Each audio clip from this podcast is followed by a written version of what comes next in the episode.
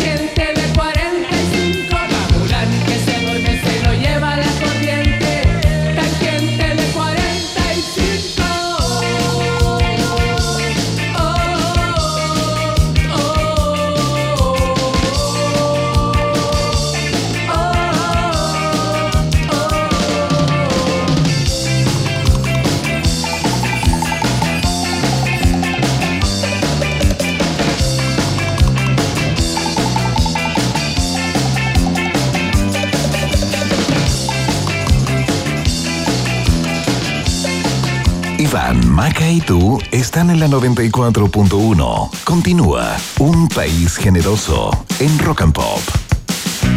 Muy bien, invitado de gala a esta hora de la tarde en el país generoso de la Rock and Pop. Tuve el placer de conversar con él hace algún tiempo cuando la radio estaba cumpliendo 30 años. Hablábamos de su paso justamente por Rock and Pop, en donde se dio un gustito, hizo un programa a su medida, ¿no? Comentando sus propios discos, la historia del rock, desde el blues más señero hasta el rock más contemporáneo de aquellos años. Pero bueno, será parte de la conversación también porque eh, 39 años está cumpliendo la voz de los 80, ese disco mítico, fundamental, fundacional también, cómo no.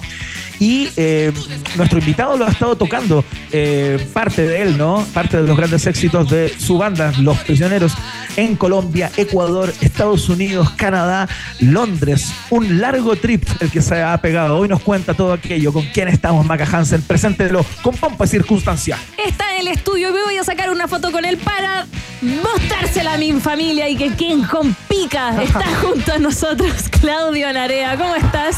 Muy bien, muy bien, muy contento. Eh, estábamos comentando recién que fuiste compañera de mi hijo Daniel. Sí, En la- en, uh, en, eh, ciencia política. Sí. Uno que hace tantas mira. cosas y estudia por aquí. Yo entré a clase y de repente lo vi y digo, ¿qué haces Claudio Narea en mis clases de ciencia política? Y era el hijo, era el hijo. sí, sí, sí. Daniel estudió eso y bueno, no se dedica tanto al tema.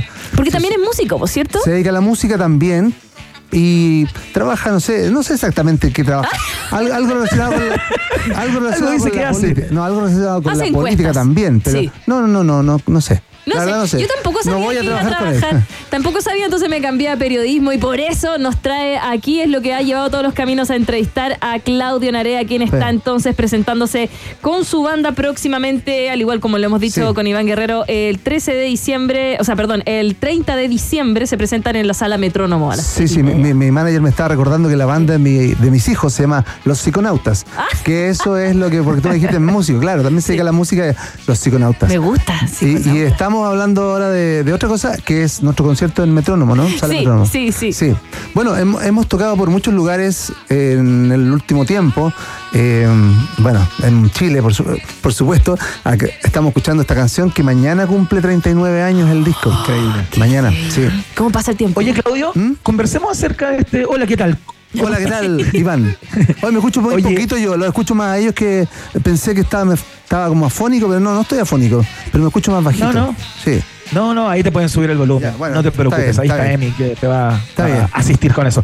Oye, Claudio, eh, cuéntanos acerca de este proyecto eh, que iniciaste hace algún tiempo. Ya tengo la, tengo la impresión eh, de interpretar en toda tu banda eh, las canciones más queridas y recordadas de Los Prisioneros, ¿no? Y cómo se gestó también esta, esta tremenda gira, porque no es menor, ¿no? Colombia, sí, son- Ecuador en particular fueron países en donde los prisioneros pegaron fuerte durante su época, en su momento. Eh, y bueno, sumaste Estados Unidos, Canadá, Londres. Cuéntate un poco acerca de este, de este trip de España, claro. Sí, eh, mira, no sé cómo se va dando. O sea, es como, como que con los años se ha ido ampliando mucho el público de los prisioneros en cuanto a países y también a, a edades. O sea, yo, yo la verdad no tenía ninguna idea de ir a tocar a Londres, por ejemplo, hicimos dos conciertos en Londres. Y no tenía ninguna ganas de ir a tocar allá porque en realidad no, no estaba en la cabeza nomás eh, Claro. que en Londres se pudiera llenar un concierto. Entonces, eh, eh, lo mismo en España, los prisioneros nunca fuimos famosos en España. Tocamos Claro. un par de veces, sí, pero no, no teníamos un gran público. Pero claro, el público latinoamericano ha emigrado, ha llenado los conciertos que hicimos allá. Eh, en realidad, por un lado está eso, y por otro lado también, en Estados Unidos, para qué decir, hicimos 12 conciertos y vamos a volver el- este próximo año a hacer un- incluso más conciertos. Eh, eso, por un lado está eso, y por el otro, el- la cantidad de público joven que sigue a los prisioneros. Eh, voy a colegios y hay bandas que tocan las canciones de los prisioneros. eh, vo- voy a hacer charlas y también cuando hago firmas o qué sé yo, llegan también muchos chicos, muchos, a los conciertos también, por supuesto. Y de hecho este concierto el del día 30 de diciembre está además con entradas rebajadas para menores de 14 años, que son un, sí, un gran público entusiasta. Buena. Mira, yo fui a una kermés, algo bien nerd, perdón Iván, y en la kermés del colegio de mi hijo estaban las bandas emergentes tocando puras canciones de, de los prisioneros, pero todos, todos, y estoy hablando de cabros de 13 años, Sí, sí, sí. 14 años, 15, y yo así, mi corazón no se ha arruinado de la música. Sí, claro. eh, Oye, está- ¿ah?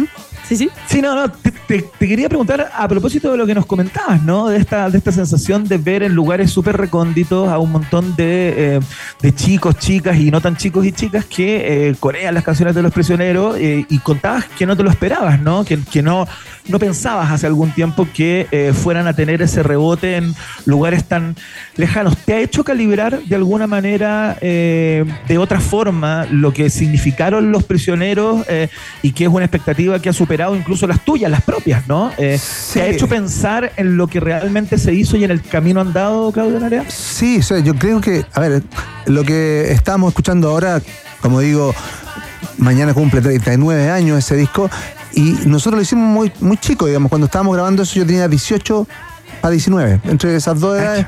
Claro, entonces uno a esa edad no piensa en, oye, voy a durar tocando 50 años, no, no, uno jue- está solamente por, por los próximos conciertos, el próximo año tal vez, pero nunca piensas en 40 años después, digamos. Entonces, yo, yo sí me siento muy contento de- del aprendizaje en Los Prisioneros, junto a, a mis compañeros Jorge y Miguel.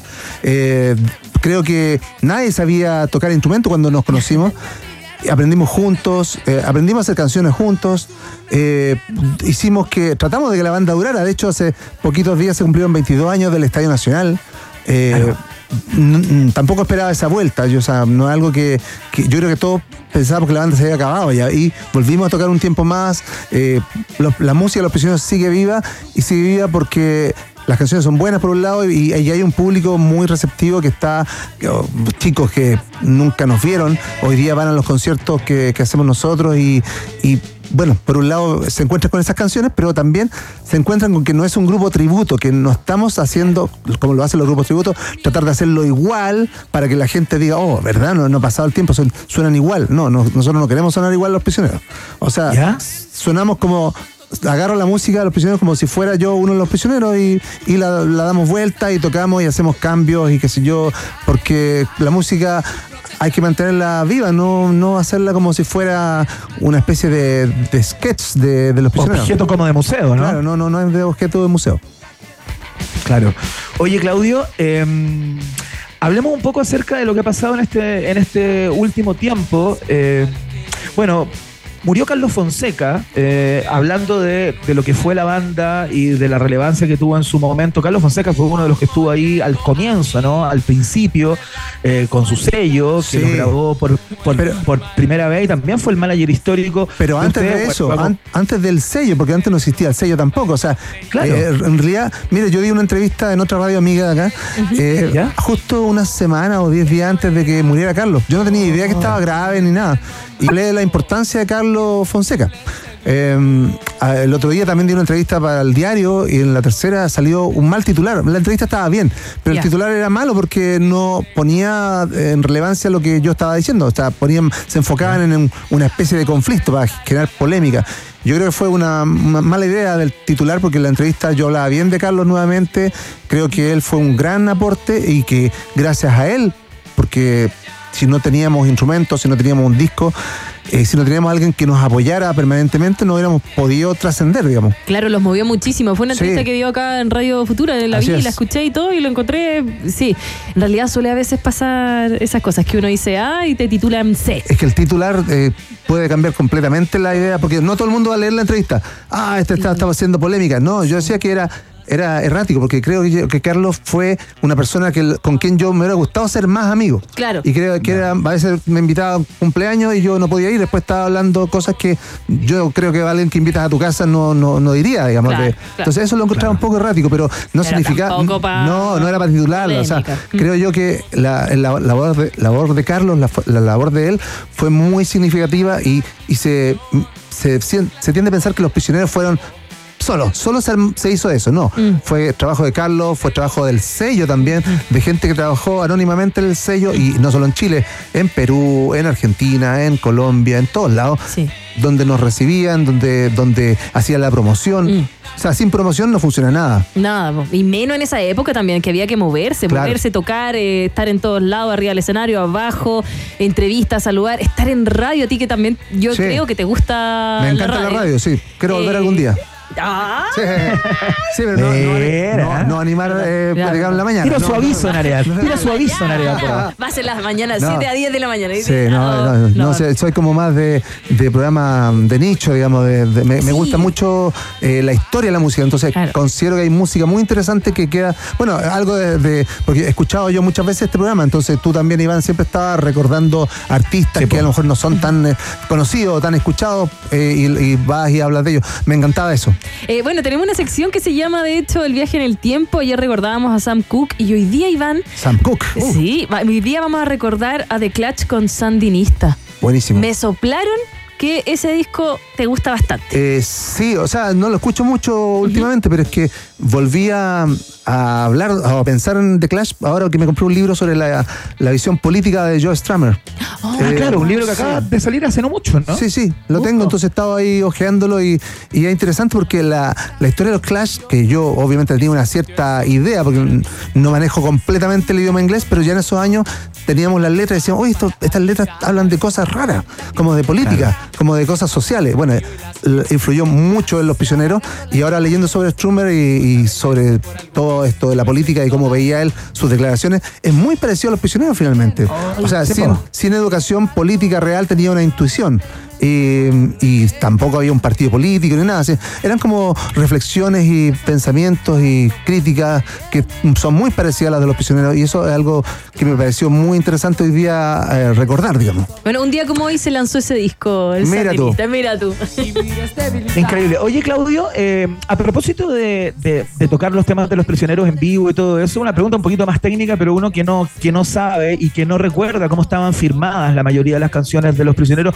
¿No tenéis rollo en tocar la música si fue compuesta por Jorge, por ejemplo? Eh. eh, ¿Tú puedes tocar e interpretar libremente los temas de la banda? ¿Cómo Cla- es eso? Mira, hay muchas bandas tributo que todo el mundo puede cantar las canciones que son conocidas. Lo que uno no puede hacer es grabarlas. Entonces, eh, eso es lo que te Ya. puedo decir. O sea, sí, hay grupos tributos de todo. Entonces, Claro. eh, eso es lo que funciona, funciona así. Yo no tengo ni pensado grabar estas canciones, por lo tanto, no hay que pedir autorización ni nada. Cualquiera las puede cantar. Y eso, Perfecto. eso es como la- más o menos lo que, cómo funciona, digamos. ¿Cómo funciona? Ahora, ahora- Oye, Claudio. ¿Sí? Sí. No, no, solamente, No, que- solamente quiero decir que yo, aunque no compuse la mayor parte de las canciones de los prisioneros, eh, yo creo que son canciones universales en el sentido que todas las podemos cantar y que, y que es bueno cantarlas también. Entonces, y además, soy un ex prisionero, o sea, Obvio. con mayor razón, sí. Obvio, por supuesto. Oye, eh, Claudio, ¿y estáis haciendo música nueva o no? En este, en este show que vamos a ver en Sala Metrónomo el día 30.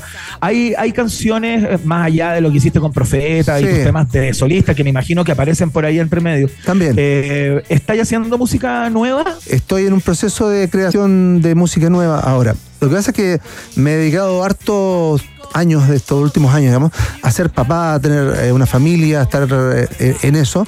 Y, y he privilegiado eso porque realmente lo necesitaba. Ahora tengo hijos, hijos pequeños, digamos. Tengo una hija de seis años y un hijo de un año. Ay, viene Ah. Navidad. Aparte, aparte de los grandes, digamos, eh, que son tres más, tengo cinco en total. Y los dos que viven conmigo hoy día eh, hay- el- los he procurado eh, disfrutar mucho. Entonces, eh, eso por un lado. Y por otro lado, como te digo, ya eh, respecto a la música que hacemos en vivo, hacemos harto prisionero, tocamos profetas y también tocamos mis canciones solistas que yo nunca he sido un artista en solitario, aunque, aunque he sacado discos. Como Sí. muchos otros artistas que, no sé, como Ron Wood, por ejemplo, Rolling Stone sí saca discos en solitario. Eh, pero Claro. no son conocidos porque él no se dedica exactamente a, a promocionar mucho. Yo también hago lo mismo. O sea, no he tocado tanto solista y sin embargo tengo mucho público que sigue mis canciones solistas y también me las pide. Así que eh, para eso también hay un, un momento en el show. Y te estás presentando con los indicados. Sí, o también llamados los estudiantes militarizados del ritmo. Ah, me encantan los nombres que tienen también eh, los profetas. Sí, y frenéticos, sí. Pero me gusta, veníamos escuchando, o sea, hablando de eso, estudiantes militarizados, estudiantes militarizados del ritmo. Me, gusta el nombre. Canta, suena como La banda cagó, de bueno nombre. Sí, me Increíble. Oye, Claudio, eh, te preguntaba por lo de la música nueva, ¿no? A propósito de que eh, está súper de moda o se ha dado eh, cierta contingencia en que hay un montón de bandas que están volviendo, ¿no? Ya lo Sí. hicieron los Bookers, eh, sacaron disco nuevo, ya como que empezaron un proceso mucho más allá de las tocatas que hicieron con sus viejos éxitos, se volvieron a juntar. Está pasando lo mismo con los tres y está pasando eh, que hay muchas bandas que ya no están juntas, eh, están pensando volver, ¿no? Hacer como un revival y Sí, volver a tocar las vol- viejas canciones. Y si hay onda, hacer disco nuevo. Bueno, volvió Sí, UPA, ¿no? sí, Pablo sí. Ugarte, eh, no están todos los integrantes históricos, pero algunos de ellos hay, ¿no? ¿Cómo Sí. estáis viendo todo ese proceso? Eh, Eh, ¿qué- ¿cuál, es tu, ¿Cuál es tu perspectiva respecto de ello? A mí, yo, a mí me parece bien, de hecho hemos tocado un par de veces ya con UPA, UPA más decían ahora, ¿no? Porque Sí, son, tres, UPA son más. tres de los cuatro originales. Claro. Claro. Eh, Mira, eh, yo lo veo bien, o sea, me cae, me cae muy bien tocar con colegas como ellos,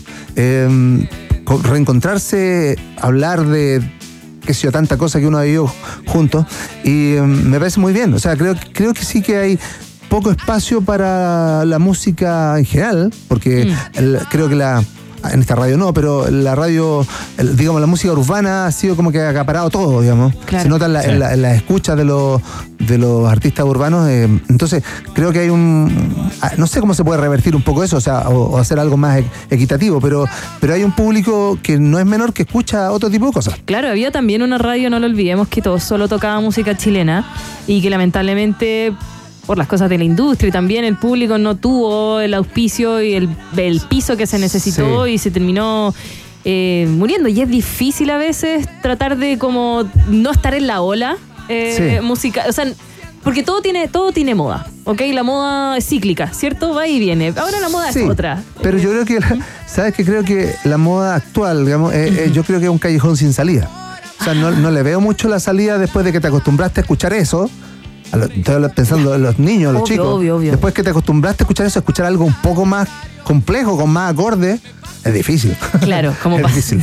Eh, y con otra temática también debe ser súper difícil. Claro, como... Mm. Oye. Claudio, eh, ya vamos a dar de nuevo las coordenadas del show. Claudio nos va a invitar personalmente y contar también eh, qué es lo que va a pasar ahí en Sala Metrónomo, ¿no? Eh, pero quería hacerte una pregunta más respecto a, a- y ya eh, invadida de nostalgia de alguna manera, ¿no? A propósito de los 39 años de la voz de los 80. Más allá de lo que todos podemos contar, los que tenemos más de 40, ¿no? Eh, podemos contar acerca de lo que significó ese disco, eh, cómo lo conocimos, cuándo lo sacar de la pregunta, permiso. en qué estábamos, digamos. Eh, no, no, lo, lo que le quería preguntar a Claudio es cómo recuerda él aquellos años, ¿no? Eh, ¿Cómo lo viviste tú personalmente? Eh, yo me imagino eh, que ustedes no estaban pensando en el impacto que podría tener un disco como ese, eh, que quizás llegó un tiempo después de que lo grabaron. ¿Cómo, cómo fue ese proceso? Mira. ¿En qué estabas tú? Mira, ese tiempo te comentaba que yo tenía 18 años y ya empezamos a grabarlo en mayo del año 84. Pero antes ya veníamos tocando bastante, o sea, fue un año, me acuerdo perfectamente que, que estábamos escuchando el, el- la mezcla, digamos, de la voz de los 80, la primera canción que grabamos, la voz de los 80. ¿Ya? eh, y fuimos después a tocar a la Facultad de Filosofía, la Chile. Me acuerdo de Ya. haberlo escuchado en el auto, me acuerdo que tocamos mucho ese año. Antes de sacar el, el cassette, la voz de 80, ya teníamos una gran cantidad de shows por el Verbo Divino, el Grange School, eh, el San George, la facultad de no sé qué, de, de la Católica, tocábamos mucho. Y entonces estábamos, eh, en lo personal, estábamos súper entusiasmados pero tam- sobre todo con el, bueno, por un lado con el disco y por otro lado con el entusiasmo de cada, cada show, digamos, gran- ganando más seguidores. Eso era algo que, que pasaba mucho y, y no teníamos no teníamos un disco todavía y tocábamos en el Cariola, por ejemplo, lleno. Era, era- era- es difícil ir ganando seguidores sin tener un disco publicado. Pero eso Claro. pasaba con los prisioneros. Claro, que era un boca a boca impresionante, Claro. eh, que era finalmente lo que les permitía estar tocando permanentemente sin tener un material ya grabado y todo aquello. 39 años Claro. de la voz de los Oye, 80 Iván. y sí. Mira, tú estabas contando que, bueno, para los sobre 40 crecieron eh, con ellos y obviamente lo fueron siguiendo, hicieron el boom. Yo que nací después, te puedo contar que me las sé las canciones por osmosis y no sé por qué. Es como saberte las eh, mañanitas. ¿Ok? Si tú me dices, ¿dónde aprendiste las mañanitas? Estas son las mañanitas. Y yo digo, no sé. Me pasa lo mismo con los prisioneros. No sé por qué me las sé. Salvo en Nunca Caes Mal con Nadie porque me la cantaban. Pero las demás... Pero es una cosa que me entró y tampoco estoy hablando de una familia musical. Mi familia, no sé, la música de no tan fuerte porque molesta. Obvio. En, esa, eh, no, Claro. maca, bájale. Pero me la sé de memoria y no, ahora estaba tratando de recordar y no sé por qué. Yo creo que ya viene como dentro de la de lo que es ser chileno, siento y yo al menos. Claro, parece que están ultra escuchadas. Pero está bien, es parte bien, está de bien, la está bien. sangre Bueno, santi- no. de hecho nosotros teníamos mucha confianza en el disco, en, en las canciones en esos días.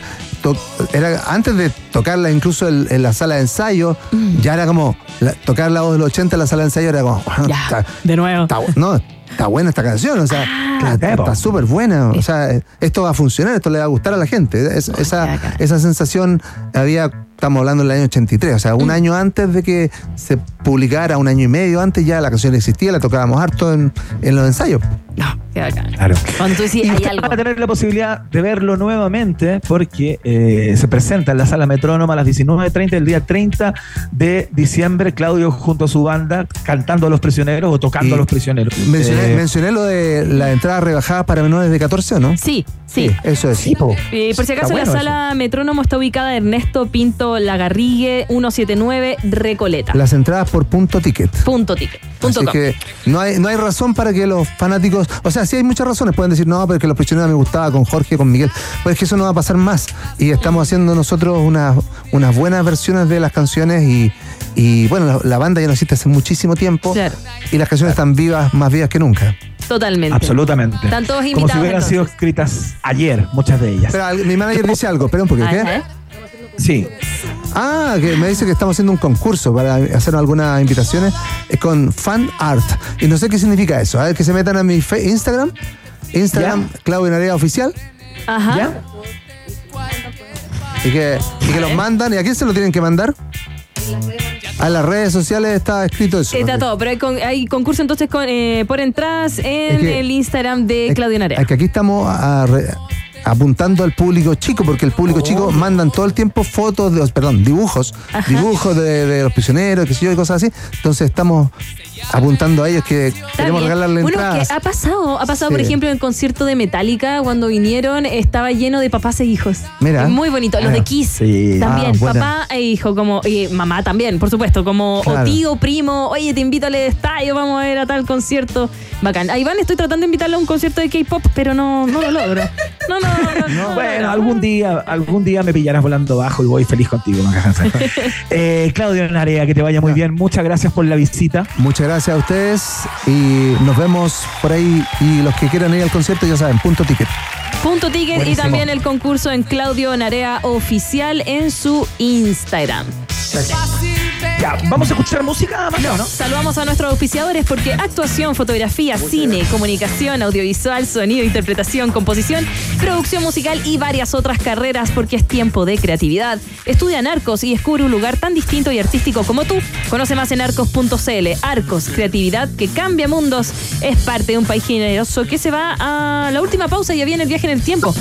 Iván, Comodoro, el azafato, nos va a dar el Bonito, ¿ah? sobrecargo. Sí, está bonita la, el viaje en el tiempo. Pausa.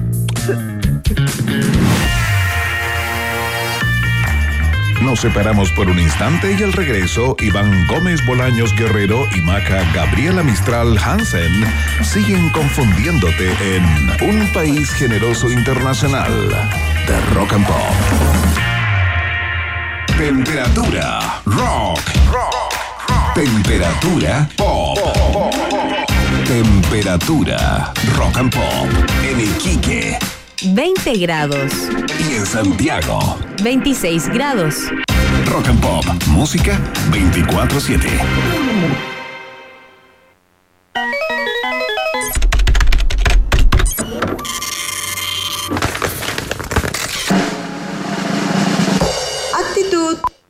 Es tiempo de creatividad. Estudia en Arcos y descubre un lugar tan distinto y artístico como tú. Conoce más del Instituto Profesional Arcos, acreditado y adscrito a la gratuidad en arcos.cl. Arcos, creatividad que cambia mundos. ¿Por qué dudar que los niños son el futuro? Porque la deserción escolar en algunas zonas rurales es alarmante. ¿Por qué creer en un estudiante? Porque Camila, junto a su profesora, investigaron cómo el uso de robots pedagógicos aportan a que los niños vuelvan a interesarse por aprender. ¿Y por qué nos preguntamos todo esto? Porque preguntarse es el inicio de toda investigación. Tus por qué, donde Chile más los necesita. Admisión 2024, Universidad Autónoma de Chile, más universidad. Ahora el Club Entel trae beneficios a 100 pesos y 1000 pesos. ¿Mil? ¿Cien? ¿Qué? ¿Ustedes se volvieron locos? Sí, así que corre y aprovechalos ya. Con el Club Entel, disfruta cafés en Starbucks a 1000 pesos. También con Doggies, Dunkin' y Subway, tienes promos a 100 pesos. Sí, 100 pesos. Pagando con Mercado Pago. Promociones válidas desde el 6 al 20 de diciembre. ¿Qué esperas para ir a disfrutarlas? Club Entel, contigo en todas.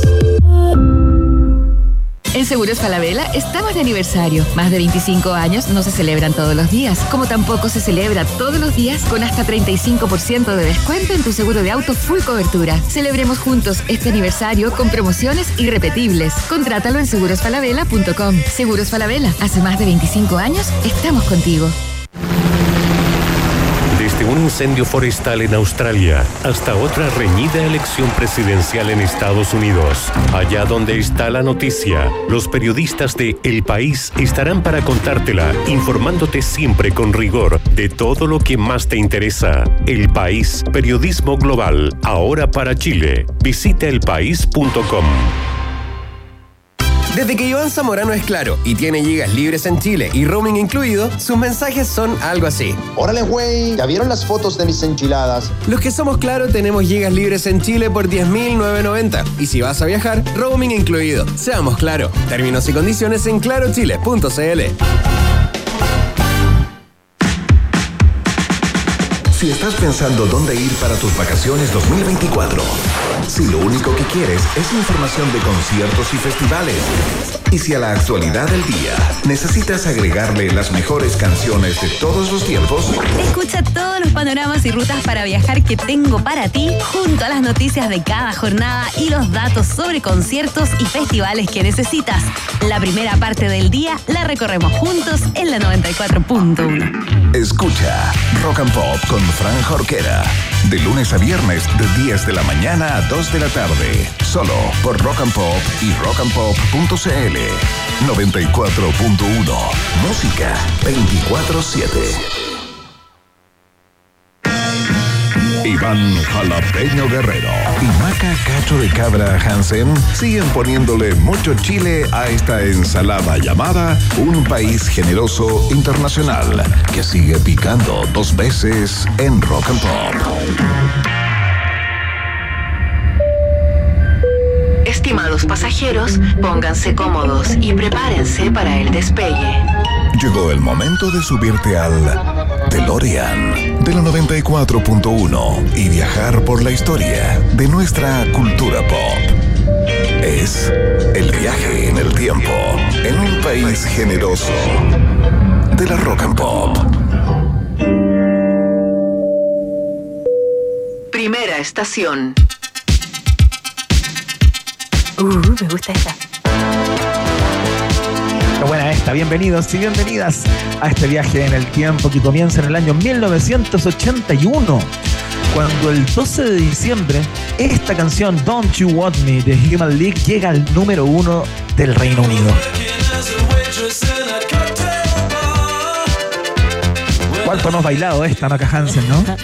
Eh, solo cuando me obligan. No, sí, sí. Acá la cabeza, la cabeza, la cabeceo. Eh, eh, eh. No, está bien, está bien. Oye, estamos hablando de uno de los grandes himnos del llamado synth pop eh, de los 80, esta canción de la banda, ¿no? De Human League, que fue incluida en el tercer álbum de estudio de ellos llamado Dare. Eh, es la canción más conocida, por supuesto, y la más comercialmente ex- ex- exitosa Mm. de la banda. Eh, de hecho, fue número uno, como les contaba, en el año 1981 y luego, algunos meses después, cruza el charco y es número uno también en el Billboard Hot 100. Estuvo tres semanas eh, ahí rankeando eh, al otro lado, ¿no? En los Estados Unidos. Eh, habitualmente, las canciones de, eh, de Human League las interpretaba solamente Philip Oakey, que es el vocalista, que cantaba con dos, con dos chicas que hacían coros por lo general, ¿no? Él cantaba, era la voz principal y ellas hacían coros. eh, y este tipo estaba leyendo una, una novela gráfica, un cómic, eh, en una revista para, para cabros chicos, incluso dicen las crónicas por, por ahí, y se le, se le apareció esta historia, ¿no? Se le apareció esta historia en que eh, cada integrante de la pareja, tanto el hombre como la mujer, en este caso una pareja heterosexual, cuenta eh, cómo estaba, cómo vivió ese primer encuentro y cómo vivió la historia de amor, ¿no? Entonces ahí el tipo dijo, ¿sabes qué? Eh, vamos a cambiar un poquito lo que hemos venido haciendo durante todo este tiempo en que canto yo. Me gustaría tener esta, esta este como dúo conflictivo, ¿no? Eh, con una de las vocalistas de la banda y le tocó a Susan Ansuli, eh, una de las dos, eh, se le pidió que asumiera como ese, como ese rol, ¿no? Y ahí apareció en una primera plana eh, la voz femenina de la banda o una de las voces eh, de la banda, porque hasta ese momento solamente cantaba Philip Oakey. Una tremenda canción, no fue solamente número uno en Inglaterra y en los Estados Unidos, sino que en muchos lugares es baila, baila total y yo la bailé muchas veces. no, así bueno, mira. Don't you want me, baby? Es la tremenda canción. Así es que eh, con este temazo, eh, que un día como hoy llegó al número uno en UK en el año 1981, pasamos a la siguiente estación que algo chachareamos con Claudio Nadia recién. Próxima estación.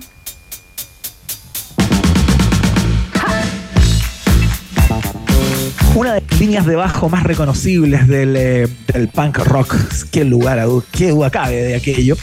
Porque un día como hoy, un año antes de que Human League pegara con Don't You Want Me, en el año 1980, sale lo que era una rareza para ese momento, un disco triple de The Clash llamado Sandinista, ¿no? Ya te voy a contar la historia del nombre. Es el cuarto álbum de estudio de la banda británica de punk The Clash. Eh, y eh, tuvo la particularidad de ser un disco que escapaba al sonido punk rock eh, que cultivaba The Clash fundamentalmente y eh, dio cuenta de la cantidad de influencias, particularmente de Joe Strummer, líder de la banda, que lo tenían tomado por completo y en este disco vuelca todo aquello con un eclecticismo increíble y saca un disco que mezclaba una cantidad de estilos importantísimos. De hecho, eh, esta canción que estamos escuchando, eh, un clásico, ¿no? The Magnificent Seven, eh, según los estudiosos, eh, musicólogos del rock, ¿no? Dicen que es una de las primeras canciones donde se escucha un rap, ¿no? Donde se escucha el fraseo y el, el pulso del rap interpretado por Blanco, en este caso, ¿no? Ya había bandas afroamericanas y solistas que estaban haciéndolo, que estaban dando sus primeros pasos, ¿no? Pero aquí entra el post-punk, el new wave, el dub, el reggae, el gospel, eh, entre muchos otros géneros. Está todo presente en este, este disco, eh, que es un, crisol de géneros, eh, convirtiéndolo en uno de los más importantes, uno de los discos más destacados de aquella, aquella época, ¿no? Es el único disco de la banda, por ejemplo, en que cantan todos los integrantes. Todos los integrantes alguna canción y el tema del dub eh, y el reggae viene dado porque uno de los productores de este disco fue Mickey Dredd, que es un gran músico eh, jamaicano, jamaiquino, Ya. eh, es el gentilicio, eh, que participó fundamentalmente en la producción de los temas que tenían que ver con, eh, con el dub y con el reggae y que después se picó porque no lo pusieron en los créditos. Ay, que son pesados. ¿Por qué hacen eso? Si ayudó. Y tal, hay veces que la parte de los créditos dura como cuatro páginas. No cuesta nada. Mira, cacha la canción que estamos escuchando, mira.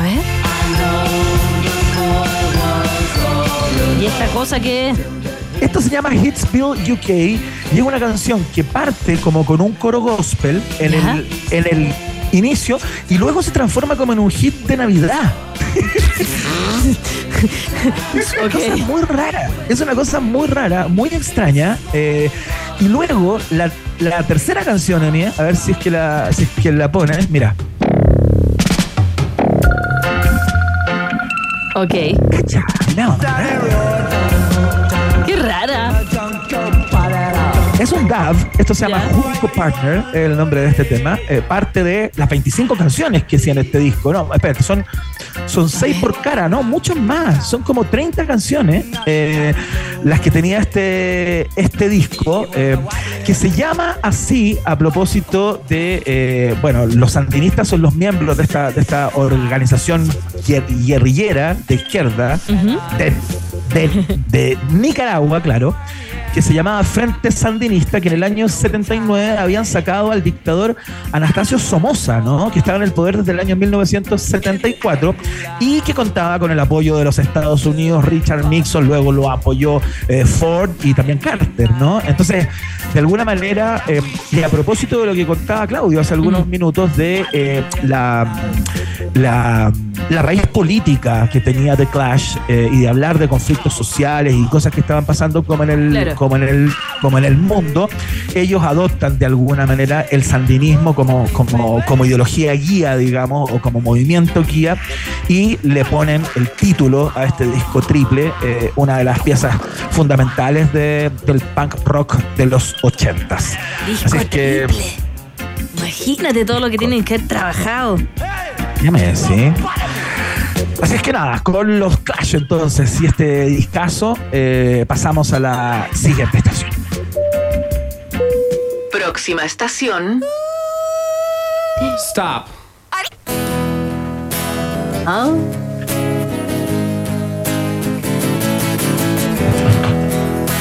No, todavía no viene esa parte. Oye, eh, vamos a celebrar a una de las actuales integrantes de, de Pixies, una bajista muy talentosa que nació un 12 de diciembre del año 1973.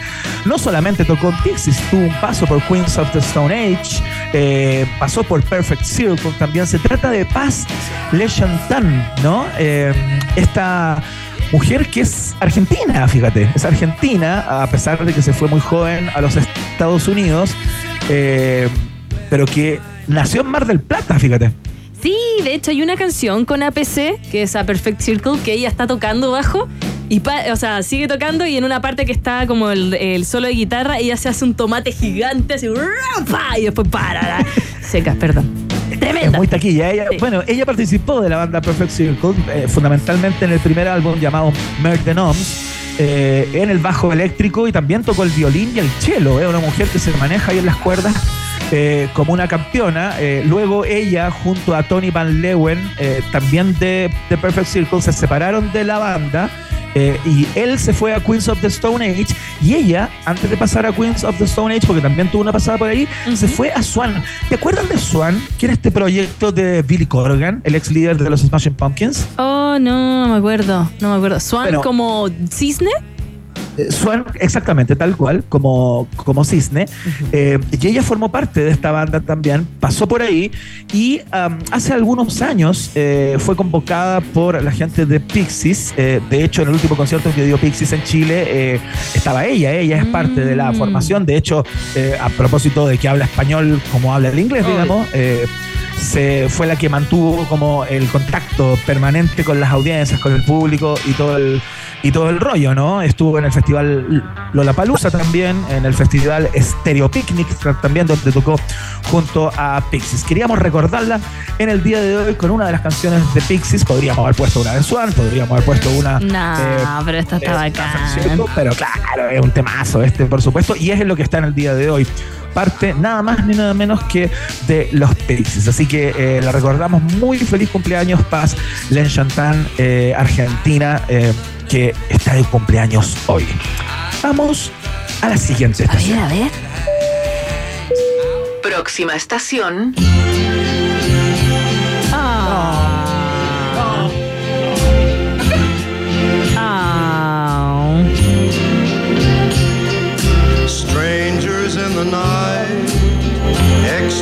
Sácate una onda. Eh, Francis Albert Sinatra. Nació un día como hoy, un 12 de diciembre del año 1915.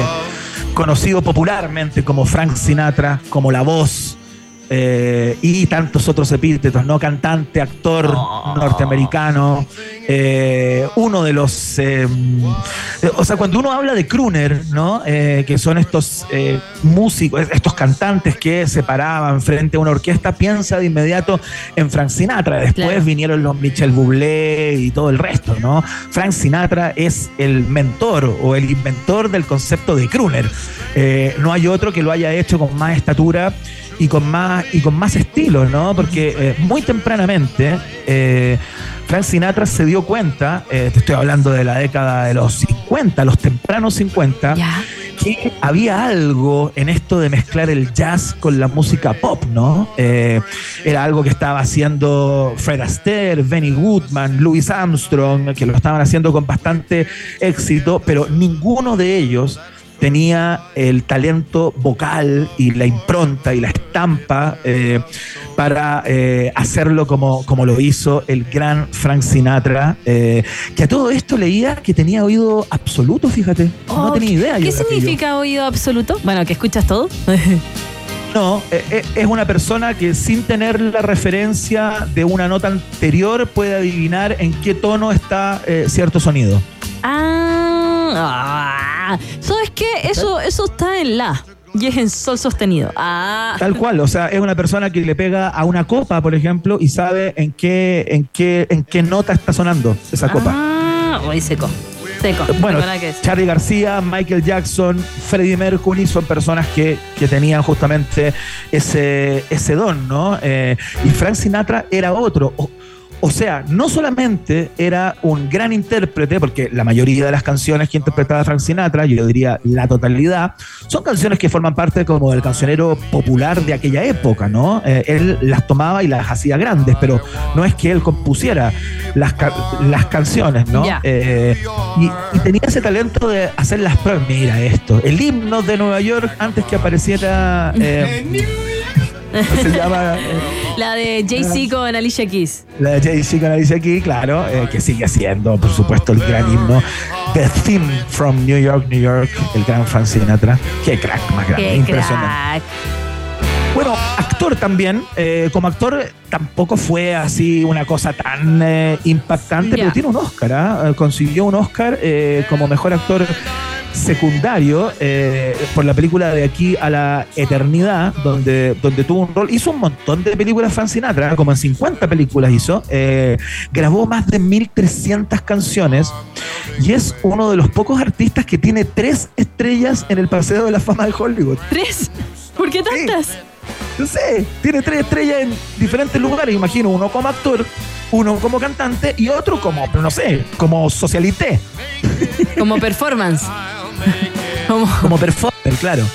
Y, y tiene esa capacidad de, eh, a propósito de la próxima canción que íbamos a poner, de adoptar canciones que no son propias y que todo el mundo piense que son propias. Ah, Esta canción Ah. Estamos escuchando My Way, como una suerte de testamento, ¿no? Para cualquier persona que la cante. Eh, y esta canción fue grabada por Polanca, eh, antes que la grabara, es de él de hecho, él es el autor de la canción, es Polanca, que la grabó, eh, pero bueno, no pasó mucho con la canción. eh, y después la agarró Frank Sinatra e hizo esto. Chao. Que te la agarre, o sea, que la tome Frank Sinatra es como. Y fue run. Como que uno, ¿cómo se sentía? Así como, ah, no, pero es un orgullo, es un orgullo.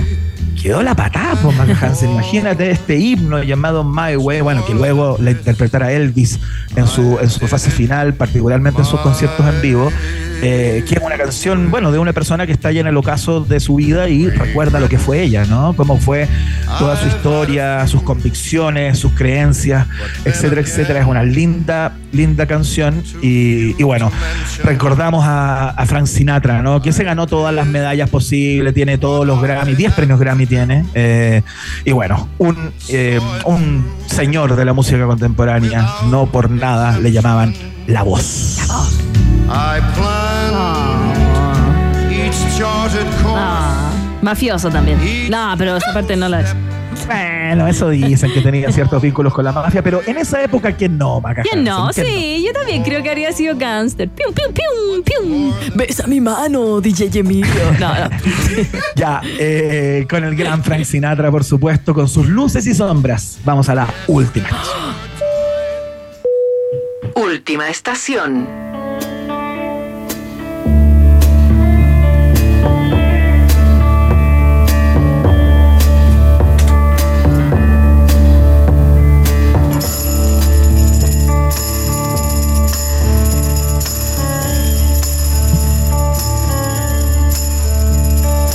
This is the end. No.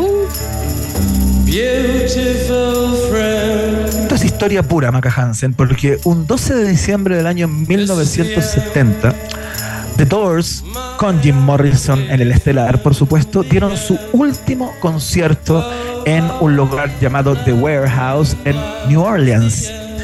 Fue la presentación final de la banda en vivo con Morrissey. eh, y, y hay, una, hay una historia muy increíble a propósito de este concierto, porque eh, según los testigos, eh, antes de comenzar se lo veía apagado, algo oído, pero apenas sonaron los primeros acordes aquella noche, pareció como rena- renacer, ¿no?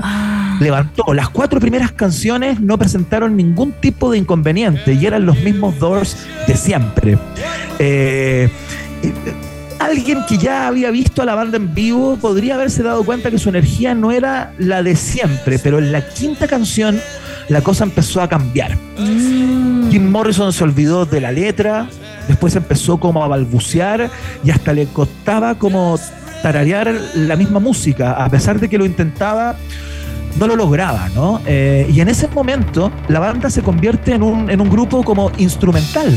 Eh, los otros tres integrantes seguían tocando con la esperanza que eh, Jim Morrison se reanimara, eh, se repusiera y tomara el control de esto. Eh, pero Morrison empezó a caminar con lentitud, con los hombros vencidos, se sentó en el borde del escenario, o sea, en la tarima de la, de la batería, que siempre está como en alto, ¿no? Estaba con la mirada perdida, se quedó inmóvil, hasta que de pronto fue como si alguien hubiera bajado como un interruptor, ¿no? Un switch. Morrison, o sea, Morrison se apagó. Eh, algunos pensaron que había muerto.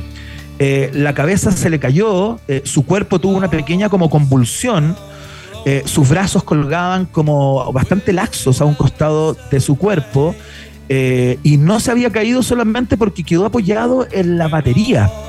Eh, el público se empezó a eh, asustar, ¿no? Eh, la gente se miraba extra, extra- extrañada y fue John Desmore, el baterista de la banda, quien pasó el pie derecho entre los tambores y le pegó una patada a Jim Morrison en la espalda. ¿Cachai? Así como, como ya, pues, compadre, estamos en vivo, ¿cachai?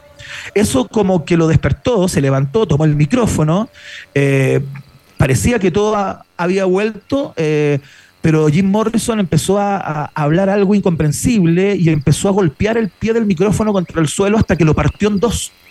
Eh, luego pateó algunos amplificadores, eh, parecía que iba a romper cada uno de los elementos que había por ahí. Un asistente entró al escenario y pasó su brazo por sobre el hombro del cantante. Jim Morrison aceptó ese gesto como algo amistoso, ¿no? Le dio un abrazo y salieron caminando juntos. Esa fue la última actuación en vivo de The Doors con Jim Morrison. Oh, ¿qué, qué le habrá pasado? Estaba chato, estaba cansado. Estaba drogado. o sea, estaba chato seguro.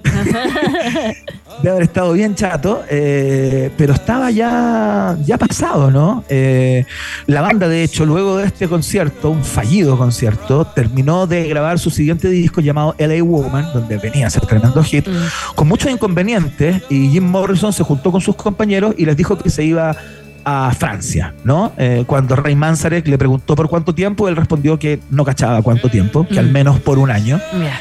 Eh, y le estaba diciendo que lo estaba dejando, ¿no? Estaba ocupando ese eufemismo del viaje a Francia para decir que ya no quería cantar más con ellos. Eh, el 3 de julio del año 71, o sea, unos pocos meses después de esto que te estoy contando, Jim Morrison es encontrado en, eh, en la bañera del baño de su casa en París, Francia, por su novia, Pamela Courson. eh, y estaba, y estaba muerto, ¿no? Hasta el día de hoy, eh, como no hubo au- autopsia, No se sabe, pero se supone que la adicción a la heroína y al alcohol eh, fueron los causantes de eh, su muerte. Hoy recordamos el último show en vivo de The Doors con Jim Morrison en el rol estelar.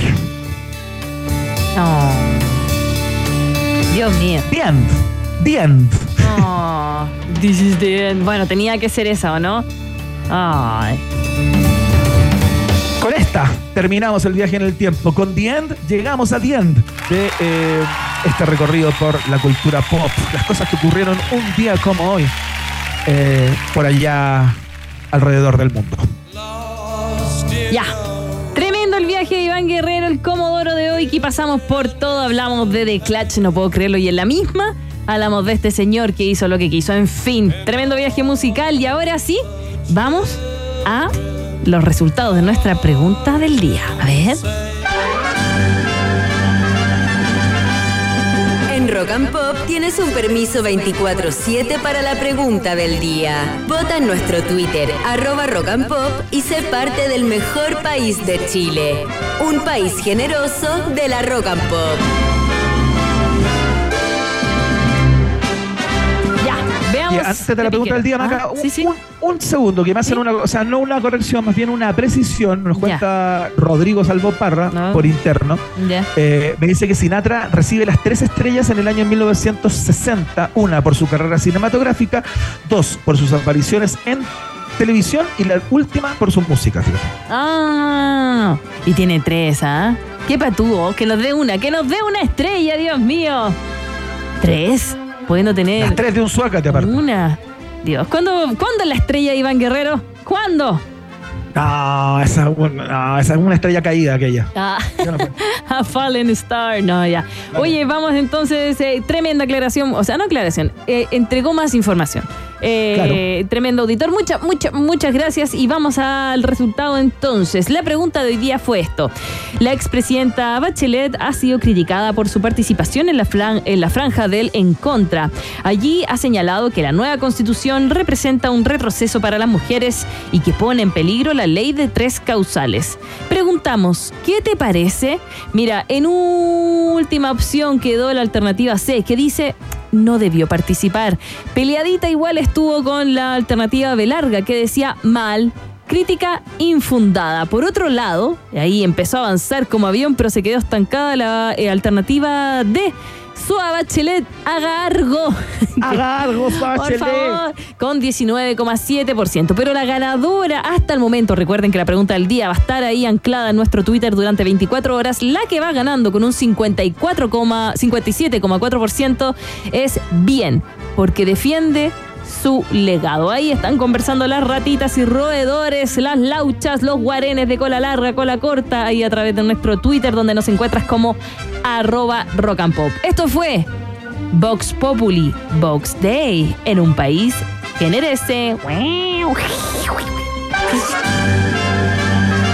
Si tú tienes preguntas, nosotros tenemos respuestas. Esto fue la pregunta del día en un país generoso.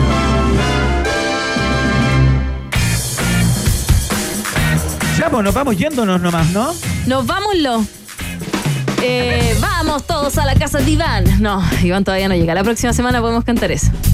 Sí, no hay ningún problema. Va a ser la casa de mis viejos en todo caso. porque Me voy a quedar ahí Vamos con mis la- padres en el regaloneo absoluto. ¡Ay! volviste a la adolescencia viviendo con los papás. Bueno, yo sigo viviendo con mis papás. Saludos a mis papás. no tengo nada que decir. Ya, muchas gracias por el programa de hoy, Maca Hansen. No, gracias a ti. Gracias, Emi, también por tu participación.